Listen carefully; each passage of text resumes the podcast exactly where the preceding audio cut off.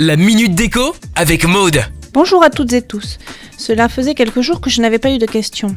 Donc la voici. Comment mélanger de façon harmonieuse le style industriel à mon salon nordique?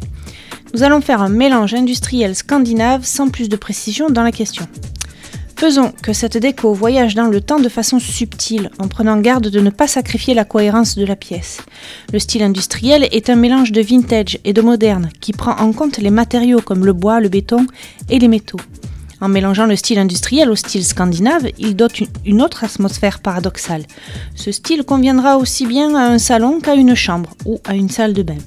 Bref, pour marier le tout, il faut choisir des couleurs neutres, du gris et toutes ses variantes, un design épuré et des formes discrètes.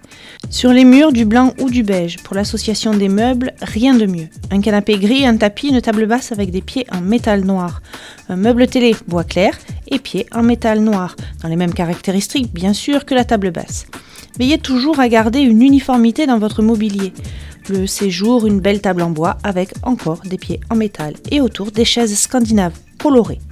Perso, sur les chaises, j'ai mis des housses en jacquard vert une lampe sur un pied dans le plus pur style industriel, un luminaire style industriel au plafond, une horloge ronde en métal, un tabouret en bois ou en métal.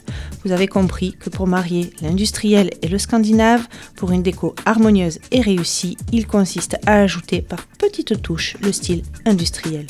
Retrouvons-nous sur madeco.maison pour des exemples en images et une photo de la pièce dont je vous parle où j'ai marié les fauteuils vert jacquard. Allez, c'est à vous décorer. Retrouvez la minute déco sur itswanradio.com. itswanradio.com